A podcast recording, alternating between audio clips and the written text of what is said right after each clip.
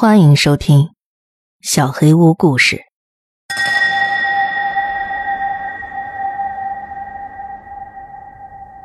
妻子的眼睛，第二集。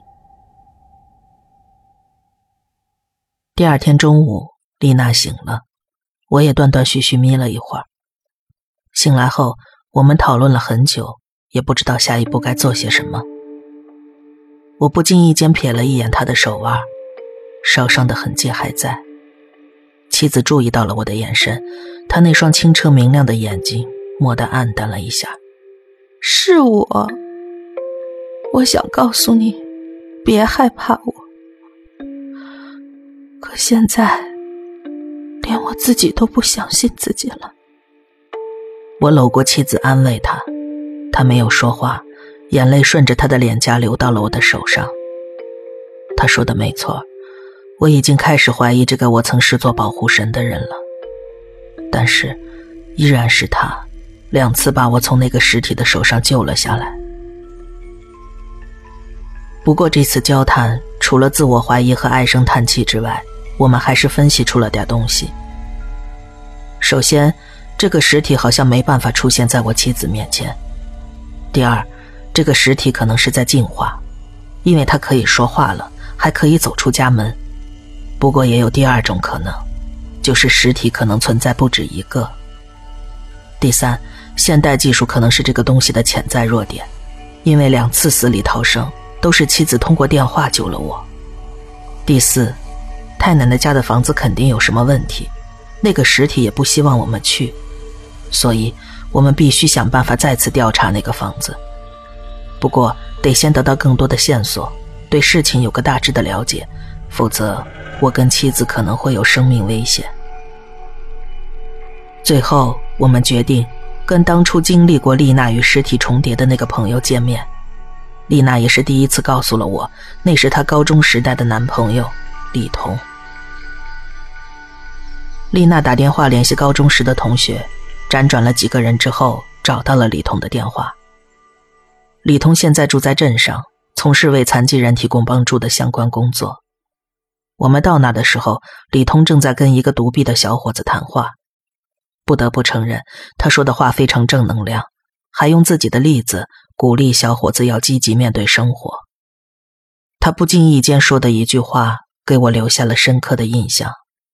从我失明那天开始，我再也不害怕这个世界了。小伙子走后，丽娜上前打招呼，给李通介绍了我。电话里。丽娜并没有提尸体的事情，只是说路过镇上想来看看他。我实在不知道怎么开口问他关于失明的事情，我不知道那件事对他的影响到底在哪个程度。然而李彤却朝着我的方向，哦，重叠了。他又转向丽娜，他说你会来找我的。原来自从李彤失明之后。丽娜的太奶奶就一直跟李彤有联系。太奶奶对她的遭遇感到非常愧疚，想要尽力帮助当时还是个孩子的李彤。而且太奶奶认为，在丽娜周围再次发生类似事件只是时间问题，她必须找到阻止这件事的方法。李彤性格非常爽朗，仿佛失明的事情对他的影响并不大。我们把老房子的情况直接告诉了他，包括墙上的符号。以及家具上奇怪的阴影，李彤逐渐皱起了眉头。后来，他尝试了很多办法，他想把姐妹们之间那种联系绑到他的房子上，但看来他没有成功啊。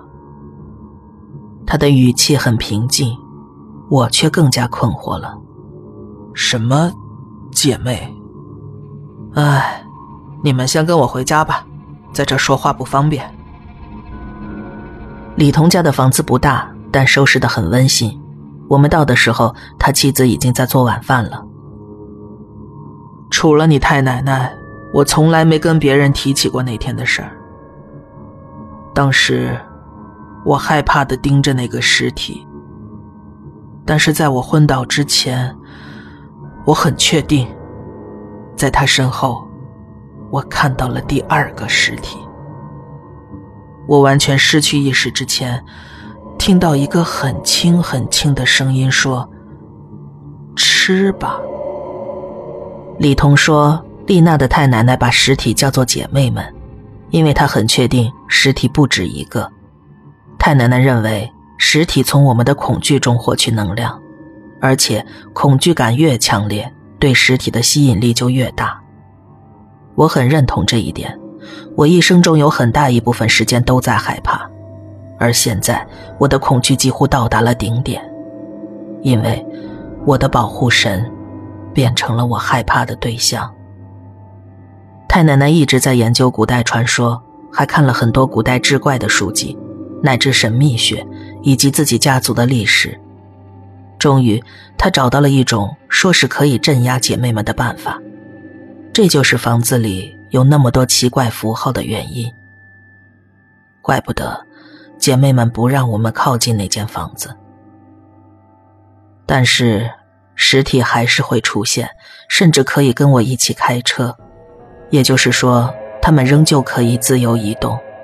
看来镇压并没有奏效，不过房子里肯定还有秘密。从李彤这里得知的信息非常重要，然而我们还是不知道对付这些姐妹的方法。想到这一点。我就非常不安。我已经几乎两天没吃饭了，在我的胃不知道第几次提出抗议的时候，饭做好了，快来吃饭吧。李彤跟我们一样想结束这件事，所以为了我们的安全，他坚持让我们住在他家。我也有好几天没睡好了，所以很感激他的邀请。我们四个人都待在客厅，两位女士一人一个沙发。我跟李彤打地铺，我和他妻子轮流守夜，确保安全。凌晨三点的时候，我醒了，又是因为口渴。我忍不住自嘲的笑了一下，可能是得了某种疾病吧，医学上可能称之为半夜醒来口渴症。现在是李彤的妻子值班的时间，我看了一眼他的方向，他果然醒着，朝我笑了笑。水，我轻声询问，他指了指厨房。我慢慢爬起身，走向厨房。之所以动作很慢，一方面怕吵醒另外两个人，而更重要的原因是我怕再看到那个尸体。还好，厨房空无一人。他们家没有瓶装水或者饮水机。我看了眼角落的地上，放着暖水瓶，杯子应该在橱柜里吧。我打开了厨房的灯。拉开柜门的那一刻，我直接跌坐在了地上。李彤的妻子蜷缩着身子，被塞进了柜子里，不省人事。一层一层的鸡皮疙瘩从脚底一直灌到脑门。饭做好了，快来吃饭吧。这是李通的妻子说的唯一一句话。我实在太专注于怎么解决妻子那个尸体的问题，完全忽略了这件事。我也想过。尸体可能会模仿其他人，但这个念头只是片刻的闪过，毕竟没有听别人提起过。我冲回客厅，妻子不见了，李通还在睡，我冲上去把他摇醒。我们打电话报了警，警察来得很快，但是他们办其他事情的速度我完全没办法忍受，我越来越焦虑。随后把一切抛给了李彤，冲出了他的家。我知道，他们肯定把丽娜带回了那个老房子。我清楚自己的行为很冲动，或许你们觉得我很愚蠢，但是，当你明知道自己生命中最爱的人处于危险时，你就是会做一些愚蠢的事情，这是人类的天性。开车前往老房子的途中。我一直在问自己，我到底哪里做的不对，是哪里出现了问题？他进化的太快了，他变成了另外一个人的样子。是因为我不应该在重叠的时候毫发无伤吗？而且还是两次。他们的目的是不是弄死我？那为什么要带走丽娜呢？我才是他们要找的人呢。早上六点。我到了老房子，刚要下车，电话响了。蒋丽娜。喂，丽娜，你没事吧？你在哪儿？我几乎是在咆哮。我，我也不知道发生了什么。我们不是在李彤家睡觉吗？我，我现在在家。你回来吧，求你了。电话里是我的妻子吗？你的手，我还没有说完。是我手腕上有一块烧伤。我决定开车回家。倒车的时候，我看到了他站在那座老房子门口，端着个杯子在喝水。他对着我笑，眼睛是清澈的琥珀色。我失落的开车离开了。我越来越困惑。回家的路上，我一直在想。他知道我要回家见妻子，那他还站在门口让我看见他，是为什么呢？到家之后，丽娜跑过来抱住了我。我知道这么做很冷血，但是我没有抱回去，而是拉起她的手腕，上面有个受伤的痕迹。她沮丧地抬头看着我，是我，而她的眼睛。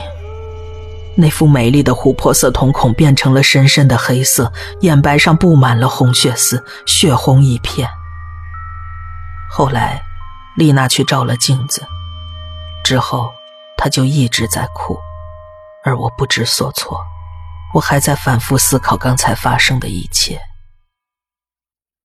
一整天，他的眼睛都是血红的状态，那个尸体也没有再出现。除了这一点。一切好像都在变正常了，虽然不再完美，但还算正常。丽娜还是丽娜，只是变得不再那么阳光。我跟李彤通了电话，他说自己跟妻子都很好，也没有再见到那个尸体。我不确定自己还要不要再去那个老房子调查。我似乎知道了他早上出现在门口的原因。他想让我看见，看见他那双琥珀色的眼睛。他想让我看到，他从我身边夺走了什么。彻底消灭姐妹们，会让丽娜那双美丽的眼睛回来吗？我不知道。就这么平静的过了几个礼拜，我以为事情已经稳定了下来，除了丽娜的眼睛。红血丝稍微消退了一点但是瞳孔依然是暗夜一样的墨黑色。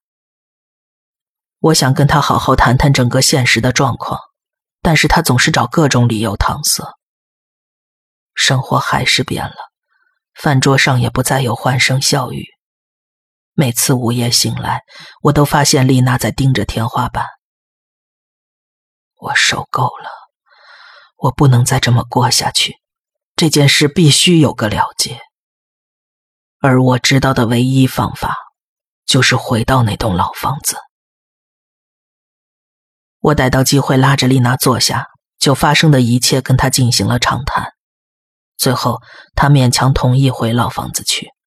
不管这些姐妹到底是什么样的存在，我们都必须面对她们。去那里之前，我们尽可能的做了必要准备。上一次帖子的留言中，你们认为镜子可能会有帮助，所以我要带一面镜子。对于未知来说，所有的准备都是有益的。还有，上次去那的时候，发现里边太暗了，而手电筒的稳定性欠佳，所以我买了一副夜视镜。现在的问题是，丽娜会跟我一起去吗？鉴于丽娜两次都救了我的性命，我们都认为她跟我一起去比较好。但是无论如何，我都不会让她进那个房子里的。我也接受了你们的建议，我再三确定过，她确实是我的妻子。尽管她比之前安静了很多，但我还是问了他很多很多问题。我能看出他的眼神很难受。他以为我已经完全不信任他了。不过他还是回答了我这些问题，他知道，这是唯一让我重新信任他的方法。那天上午十一点，我们到了老房子，但是白天黑夜并没有什么区别，房子里还是跟上次一样一片漆黑。我把牵引绳挂在大门上，用皮卡把门拽了下来。我不能冒险，如果我这次没有上次那么幸运，在门猛地关上的瞬间，要是我还在门内怎么办？然后我用锤子和撬棍把所有的房门都拆了下来。我让丽娜站在离大门两米远的地方，这样她还是可以看到我。我是这么想的，那些姐妹好像没办法直接面对她，所以只要我注意保证自己在丽娜的视线当中，他们可能就不会出现。我打开夜视镜，走进了屋里。丽娜在身后紧张地喊着让我小心。尽管发生了这么多事情。我仍然能从她的声音中找到一丝安慰。屋内的空气很沉重，我感觉有点喘不过气来。我仔细观察墙上的那些符号，掏出手机拍了几张照片。除了墙角上钉着的一个小柜子之外，其他东西都又脏又乱。我目前的路线还都在丽娜能看得见的地方，但是墙角那个柜子。它周围的符号很密集，而它是屋里唯一看上去还算整洁的东西。我必须冒这个险。四下看去，没有姐妹的影子。丽娜，我得过去看看，马上让你看见我，你别怕。我回头朝丽娜喊道，她却摇了摇头。你，你快点。我不想待在这儿了。我飞快的跑到柜子前，翻遍了所有的抽屉，上面都是空的，而最后一个抽屉中，有一本口袋书一样大的日记本。我迅速把它装进口袋，想赶紧回到丽娜的视线里。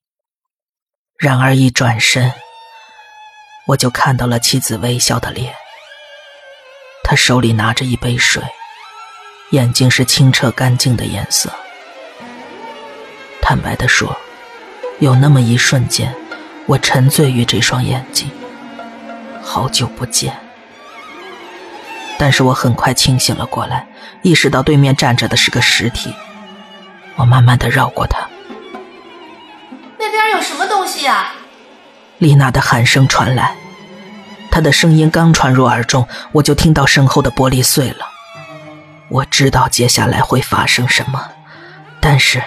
在肾上腺素激增的那一刻，我必须试试。我掏出镜子，转过身，举到了尸体面前。他歪着头，咧着嘴笑着，但是看到镜子的刹那，他高频率的尖叫了起来。我手中的镜子直接碎裂了。我闭上了眼睛，朝丽娜视线的方向后退。就在我以为快到的时候，撞上了一个人。一只手搭在了我的肩膀上，随后，一张脸贴了过来。你回来了。又有另外一只手捏起我的肩膀，轻易的把我抛了起来。我重重的摔在了地上。我摔得很重，但是没时间停下来。我闭着眼，感知着有亮光的方向，朝那边爬了过去。我听到丽娜尖叫着跑进了院子。丽娜。别进来！她停在了院子里。不要，不要，不能连你！把你带走，他们说他们不会的。当时我无暇顾及他说了什么，我感觉一只手抓住了我的脚。我知道，他们想把我拖出丽娜的视线。挣扎中，手机从裤子口袋掉了出来。我摸索的抓起了手机，对准了自己的脸，睁开眼睛去解锁。尽管屋里很暗，但是解锁的瞬间，丽娜作为我的手机壁纸在屏幕上亮了起来。那双美丽的琥珀色眼睛，一如既往的炯炯有神。我最后看了她一眼，随即昏了过去。昏倒之前。我感觉脚上那只手松开了。醒来时，我在医院。随着模糊的视线逐渐清晰，丽娜扑过来抱住了我。志军，你醒了就好。你能你能看到我吗？看我，能看见吗？他起身往后退了两步。我注意到的第一件事情，就是他的眼睛，是熟悉的琥珀色，明亮而清澈。你的眼睛，丽娜意识到我能看见她，高兴的又扑向了我。我能看见，我没事儿。尽管我还有满脑子疑惑，但是医生进来打断了我们，让我好好休息。第二天早上，医生在给我准备出院手续时，我向丽娜讲述了昨天老房子里发生的事情。之后，他告诉我，我昏过去之后，他跑进了屋子里，发现那对姐妹正在看着我的手机屏幕。他们发现丽娜进来，就抬头开始看她。片刻之后，他们消失在了阴影之中。丽娜奋力架起我往外拖，刚拖出屋门，就感觉房子开始摇摇欲坠。她使劲把我拖出了大门，房子在我们身后倒塌了，我们差点被压死在里面。真的吗？真的这么简单吗？我想起了我在老房子里拍的照片，掏出手机开始翻看。你找什么呢？我在老房子拍了照片啊，奇怪，怎么找不到了？可能我的举动有些疯狂。丽娜抢过我的手机，放进自己包里。我不记得你拍了照片啊，以后再说吧，你没事就好。说着，他又一次抱紧了我。他的行为很奇怪，是他把我手机里的照片删了吗？我瞥见昨天穿着的夹克挂在门口的衣架上，我站起身，脱掉了身上的病号服，走向门口。这儿好冷啊！我穿上夹克。朝丽娜笑了笑，医生准备好了文件，让丽娜签字。我趁她不注意的时候，赶紧摸了摸夹克的内口袋，日记本还在。回到家之后，丽娜一直跟我在一起，除了我上厕所的时间。我拿出日记看了第一页，这是自姐妹出现以来，我们几代人共同所获得的一点认识。我刚要翻页，丽娜来敲门了。你在里面那么久，没事吧？呃，没事儿，我马上出去。肯定还有什么地方不对，否则他为什么对我寸步不离？而且，我回忆起了自己在房子里昏倒之前，他哭着说的那些话。他肯定还知道些什么，但就是不肯告诉我。然而。现在还不是质问他的时候。我今天去上班了，一有机会就会掏出日记本来读。我请了半天假去了老房子那边，房子确实已经夷为平地，但不是倒塌的，而是被大火烧毁了。丽娜为什么要骗我？是她放的火吗？她的行为和语言让我越来越无法信任她。现在丽娜一直在叫我回去睡觉，我在书房写下了这篇更新。我跟她撒谎说自己在忙工作上的事情，还说自己明天六点就要去公司处理住院期间工作上的事务。我要早起去咖啡店把这本日记读完，很快我就会告诉你们日记的全部内容。